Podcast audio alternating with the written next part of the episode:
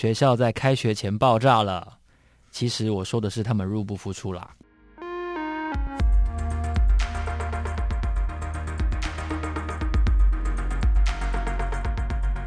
大家好，我是周启源，欢迎收听 Money Talk。大家好，我是海咪，跟启源哥在这边一起跟大家聊聊最近的财经新闻。有一则跟大家息息相关，但是你很少想到他们是受害者的新闻，就是在新冠肺炎横扫全球底下，其实已经有好几百万人确诊，然后呢，在美国，光是在美国就有超过十万个受害者已经过世了。那所有的产业其实都在这一次的疫情中受到或多或少的冲击。我们的探讨零售业、观光业，还有最重点的是航空业的冲击的时候，有一个产业也受到非常严重的伤害，那就是教育产业，尤其是大学。对，我觉得大家平常可能对教育产业比较没有这么大的感受。对，可是其实我觉得我们在台湾，好像大家对这个新冠肺炎的疫情不会有这么大的感觉。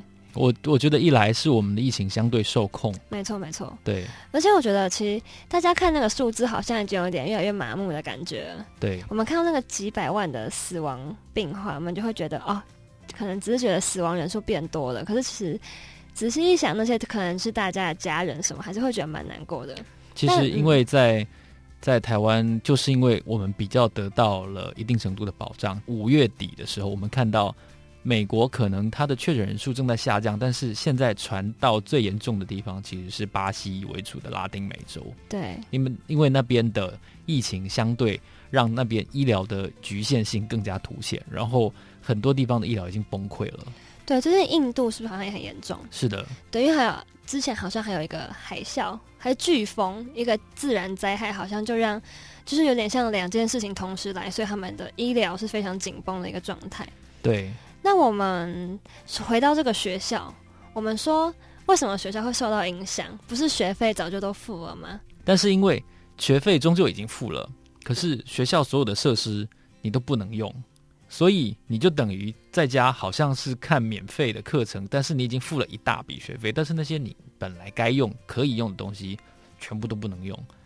对，那对学校来说，这些已经。如果已经付完学费的话，现在损失是在学生这边。是，像我们可能就会觉得，我们学校的健身器材或者是操场，尤其是如果是理工科学校的话，他们的实验实验室是一个重点。对，这些都不能用的话，那他们为什么要付这么贵的学费？而且我知道，其实医学院的学费特别贵。我知道私立大学的医学院可能。一个学期是要八万九万块的，商学院的硕士班的课程也是超级贵啊！各位听众朋友，对，就是如果你已经付了这么多钱，可是实验室都不能用，你不没没有办法亲手去操作那些器具的话，那学生为什么要付这么多钱？好像就有学生说，因为这个疫情的关系，我们的学费要减半回来。对，然后还有学生去告学校，就是说我们我们付学费的。合理交换条件本来约定应该是我们可以使用每一种东西。那当疫情强制我们必须隔离在宿舍或者隔离在自己住处，我们不能去上学的时候，我们这个这样子的理当是契约的条件就不成立了。那是不是应该返还一部分的学费给我们呢？这个官司现在还在打。对，但我们今天主要想讨论的是出国留学这个问题。对，因为对国际学校来说，我们知道现在。最严重的疫情大概就在美国这边，是。那呃，当然英国也是。那美国跟英国刚好都是亚洲学生特别喜欢去的，可能不管是大学留学或者是研究所，还有纽澳也是。对的这些学校。那当这些学校可能因为疫情的关系，亚洲学生不能去了，或是他们也不敢去了，那他们的学费要怎么办？其实有个很有趣的现象，就是我知道在美国的学校大学里面。国际学生的人数大概是百分之十左右，可是他们负担的学校的营收大概是百分之五十，因为他们通常是付全额的，他们没有拿到奖学金。对，而且其实就算不是奖学金的问题，国际生的学费跟在地学生的学费也是差非常多。哦，大概差多少？呃，国际生在美国一年可能要一百万，可是在地学生可能就只要十万左右。主要是差距来自住宿吗？不是，就是政府的政策。当然会对，呃，自己国家的学生有比较多福利政策出来，这个学费其实差非常多的。通常我们讲说，哎，我们就我们就先讲钱好了。通常我们认为讲钱伤感情嘛，教育大学对不对？这么崇高的场所，我们讲的是理念啊、互动啊，对不对？师生之间的感情，所以如果讲钱就很伤感情。但是对不起，因为在这次疫情底下，所有人都有倒闭的风险，所以讲钱特别伤感情，也不得不讲了。对，因为在美国念书真的很贵，我刚刚说一年一百万。可是如果现在说，我知道有些我有些同学已经被录取要去美国的研究所念书了，他们敢去吗？他们就说他们想要去，不过美国的学校不让他们来啊，所以他们连我要付钱，对方都不收的意思吗？对，对方是说他们可能秋季班不会开课，所以请学生自己在家里看影片。那这个对国际生来说是非常不能接受的。因为我付了比别人多这么多钱，我还是自己在家里看影片，那我的钱到底都付去哪里了？这真的是一个非常荒谬的的抉择。就是假设我录取了哈哈哈哈佛商学院的话，对，然后你要我在在台北的家里看影片。没错，其实我，我真的就是读一个哈哈哈哈佛商学院。对，没错，我那个朋友其实录取的是一个非常顶尖的学校，但因为他就说，而且他也不让他延后一年，就是一定要现在。天哪！现在就要去，现在就要付钱，但是不能不能去。对，对，然后他最后就选择不念了。我觉得这是一个非常非常合理的，因为我们在《纽约时报》在《华尔街日报》的报道里面，我们都看到了这样子的例子，就是这可能是史上第一次没有秋季班的学年度。对，那他们美国现在都在探讨说，如果大学没有秋季班的时候，大学可能撑得了一阵子，但是也许没有办法撑一年，因为他们不可能连续一整年没有任何的财政收入。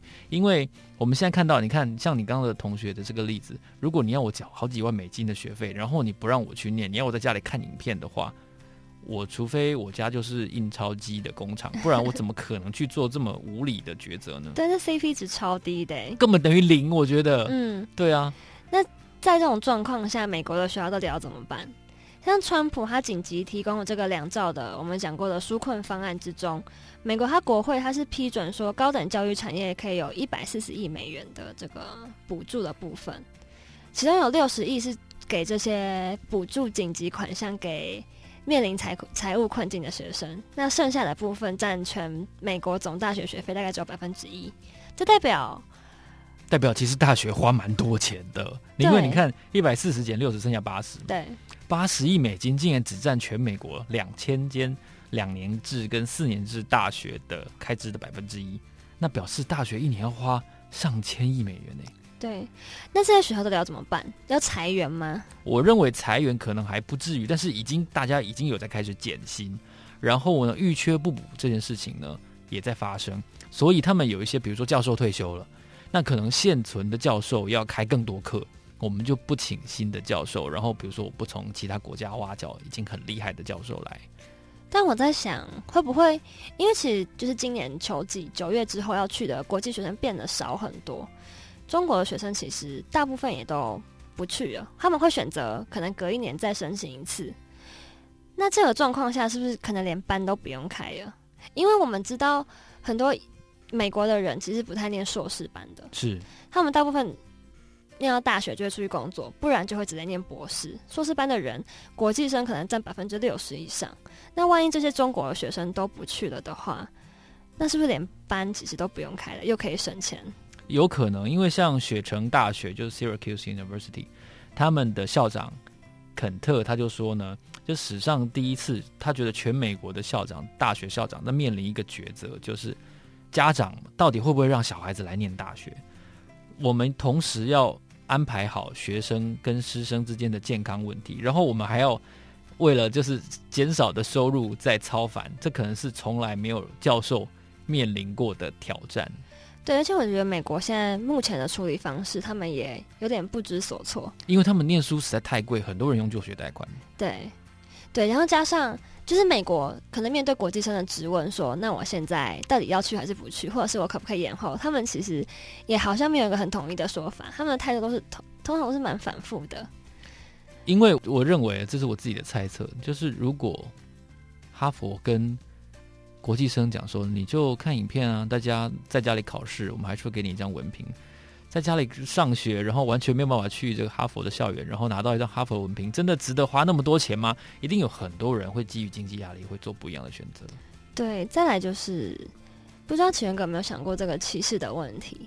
因为现在美国的学校好像对中国或者是任何亚洲面孔都会有一种保持戒心的感觉。其实我觉得不止美国啊，英国、新加坡的学生就已经有被打的案例出现了。对对对，我的意思是这样，可能中国学生更不敢到西方国家念书了。其实像现在澳洲，一方面跟中国之间的政治纷争虽然急剧的升高，但是他们各省的那个比较有名的大学都积极的呼吁，拜托一定要开放，不然我们这些大学真的会倒店。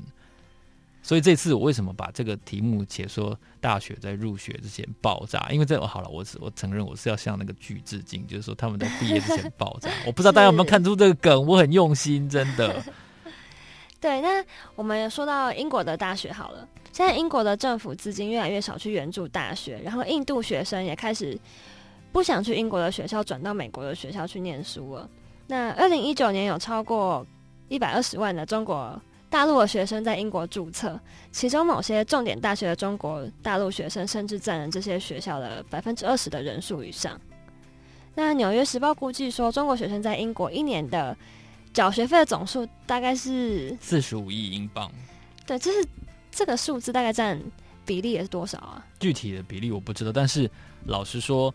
显然，中国大陆学生是英国教育产业的摇钱树，可以这么说。对，其实我觉得以前好像我们都会想去美国念书，不过近几年来，越来越多人会选择英国。可能是因为是可以用一年制来取得学位的关系吧。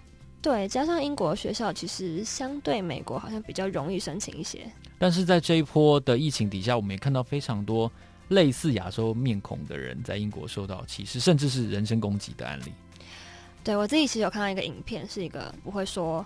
任何亚洲语言的人，他是在美国长大的，但他就是因为长了一张亚洲的脸孔，他就被打爆了，真的是打爆，他整个脸都是淤青，而且他就说他真的完全没有做什么，他只是走在路上的时候可能没有戴口罩或是一些他们觉得会威胁到他们健康的原因，然后就被打了。可是其实除了钱这件事情之外，大学的教育环境数位转型不是那么成功，其实也是一个。在这次疫情底下，为什么他这么受到严重冲击的原因？对，先是有一个调查，他就调查了这个一千三百个大学生，美国的大学生，然后有超过百分之七十五的学生，他们都说他们对线上教学提供的材料跟他们用这个线上学习的方法学到的东西非常不满。然后那个达特茅斯的商学院的教授，这个名字看起来是一个印度裔的教授，他就搞笑了，他就说，现在大学现把课程全部丢到线上的情况，就是他们每个礼拜要花八天的时间来放在把把课程放在 Zoom 上面。那你会想，每个礼拜有花八天的时间，意思就是说，反正教授也不能到校，学生也不能到校，然后我们就全部的时间，上半身穿整式，下半身穿短裤，对，然后呢，把所有东西、作业，然后问答，全部都放在 Zoom 上面。可是，你想想看，如果说我今天身处在教室，我都不会专心，或者说我教授教出来的课程，你们学生都没有兴趣的话，那我放在 Zoom 上面，不是一样没有兴趣吗？而且更加没有兴趣。对，那有个网站，它就针对这个一万四千名大学生跟研究生进行调查，百分之六十七的学生认为线上教学。不如面对面的教学，其实我觉得这是一个非常容易懂的事情啦。对，因为我们都知道，你可能去学校，你在上课的时候，你有同学，同学在旁边很认真，你可能会跟着认真。可是在家的诱惑这么多，你看着电脑，你可能另外一个分页开了一个游戏，对，或者是，或者是你去学校，因为有个仪式感，你可能进到那个教室，你不能吃东西。可能不会穿的很随便，夹脚拖什么的。但你在家就是食物一堆，然后可能又穿着睡衣，你根本就很难真的去认真看这个教学影片。其实我自己也是有两堂课换成原剧教学，那感想如何呢？他的原剧其实是教授先录好影片，也不是即时，所以不是 live，不是 live，你没有办法跟他互动，没有办法跟他互动。教授都会说，如果有问题的话，可能可以寄信给他们之类的。但这个。就会有个蛮严重的问题，就是如果我当下看影片，我发生了我不会的事情，我要问谁？我没有办法马上得到解答。但我自己，我个人其实连影片都不会看。啊，我都会等到考试前马上全部一一次看。所以你放一点五倍速的意思吗？对，所以我觉得其实这个成效，当然，其实我自己是蛮喜欢这个做法的，因为我其实不是那么会听老师上课的人，我是比较偏向自学型的人。不过，针对一些可能非常需要老师授课你才可以学到事情，或者是你需要马上提问去解答你的问题的那些学生来说，这是一个非常大的困境。其实，在疫情冲击底下，为什么大学受创会这么惨重？当然，除了财政收支是一个必然面对的困难之外，其实整个教育的方法好像并没有因为这二十年来有很多的数位工具而有很大的不一样。很多的教授顶多就是把教师的这个课程内容把它丢在网络上，就像刚才海明说的一样，所以学生会觉得好像并没有什么不一样。但是相对的来说，其实学院之间的内容还是有差。除了海明刚刚讲的，比如说医学院的科学实验啊，或者是理工学院的科学实验，对艺术相关的课程也是一个被疫情撂倒的一个重点。因为雕塑或舞蹈、电影这些东西，我不可能用线上教你啊。对，我觉得这个问题其实跟 work from home 的问题蛮像的。有些职业你就是没有办法远距去处理。对。那有些课程，专业的课程，什么解剖啊，或者是刚刚奇源哥讲到的艺术系，你要画画的东西，你怎么你怎么用远距？对，而且嗯，解剖先录好影片，这个听起来也怪怪的。我有认识医学院的同学，因为他们会需要解剖这些大体老师的部分，是你那个一定要到现场才可以发。当然，当然肯定是这样子。所以很多。课程在这个状况下，因为台湾还好，不过我觉得在美国他们是完全没有办法进行的。他可能这个课这个学期是完全没有办法有进度的。我觉得这一次国际媒体提出了一些有趣的解决方法，像我看《纽约时报》他们就有讲，他们建议说，其实有好几间大学可以联合起来聘请一些名师。那个名师并不是真正呃业界很有名的老师，而是说他可能是一个明星运动员。或者是诶、欸、KOL 这样子的人物，然后他去录一些入门课程，比如说嗯中国文学史的话，也许第一堂课、第二堂课，也许可以找比如说九把刀来上啊，啊找其他的作家来上，然后让这些学生在一开始每一堂课的一开始的时候，不要对这个线上教学有太强烈的抗拒。然后呢，虽然我们不能够在学校实际去体验这个校园生活，但是如果有一些让人比较有吸引力的。东西在这个课程里面的时候，他们的参与度、他们的兴趣会比较高。对，但我觉得这个线上教学不只对学生是一个负担，对老师的负担其实也蛮大的。怎么说？因为我们知道很多教授他可能不是很熟悉这些电脑作业。哦，真的，真的，我也这么认同。就我有一堂课，他也是真的是 live 面对面的这个学习的方法，可是。老师常常可能处理那个器具就要处理个十分钟、十五分钟，所以我们刚开始看的十五分钟，他可能都还在调整他的这些装置。学生真的很难有办法去专注看这些东西。但我觉得老师其实非常不熟悉这些东西，当然我们也不能要求他熟悉，因为那不是他的专业啊。对，而且其实他们并不是有充分的准备时间来对来做这些数位课程的。而且有老师，他也是，他是用录制影片的方式。不过他说，以前我备课可能花四个小时，然后上课三个小时，这样一个礼拜七个小时。可是我现在录一支影片，我可能会录错重录，或者是我要一直没有可能跟自己讲话很尴尬，所以可能要多练习几次，然后就会花更多时间。他说他感觉他可能花了两个整天在准备一支影片，听起来超累的。对。所以我觉得远距对不管是学生、对老师、对学校都是一个很大的挑战。我认为在疫情过后，教育这个产业，尤其是大学这一段，我应该会有永久性的改变。很多的学生会基于 CP 值，《华尔街日报》还有一些《泰晤士报》啊等等，每年都会公布全球最佳的研究型大学，还有排名的这个研究生的起薪。那很多亚洲的学校都会觉得说自己可以跟欧美一线的学校。比肩是一个非常光荣的事情，但是这取决于你每年能拿到多少预算啊，包括校友的捐赠，然后政府方面的补助。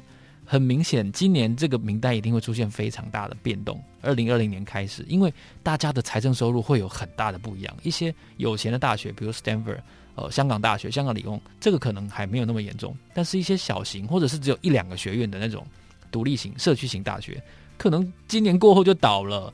所以。很多人，我觉得，如果你的家里有小孩要去念大学部的学校，甚至你可能要送他出国的话，我觉得在这次疫情以后，你可能要好好考虑一下，就是第一个，你家到底能负担多少？因为假设你送他到宿舍，然后在国际学校的宿舍里面，你就还是只能看影片的话，那你为什么要去呢？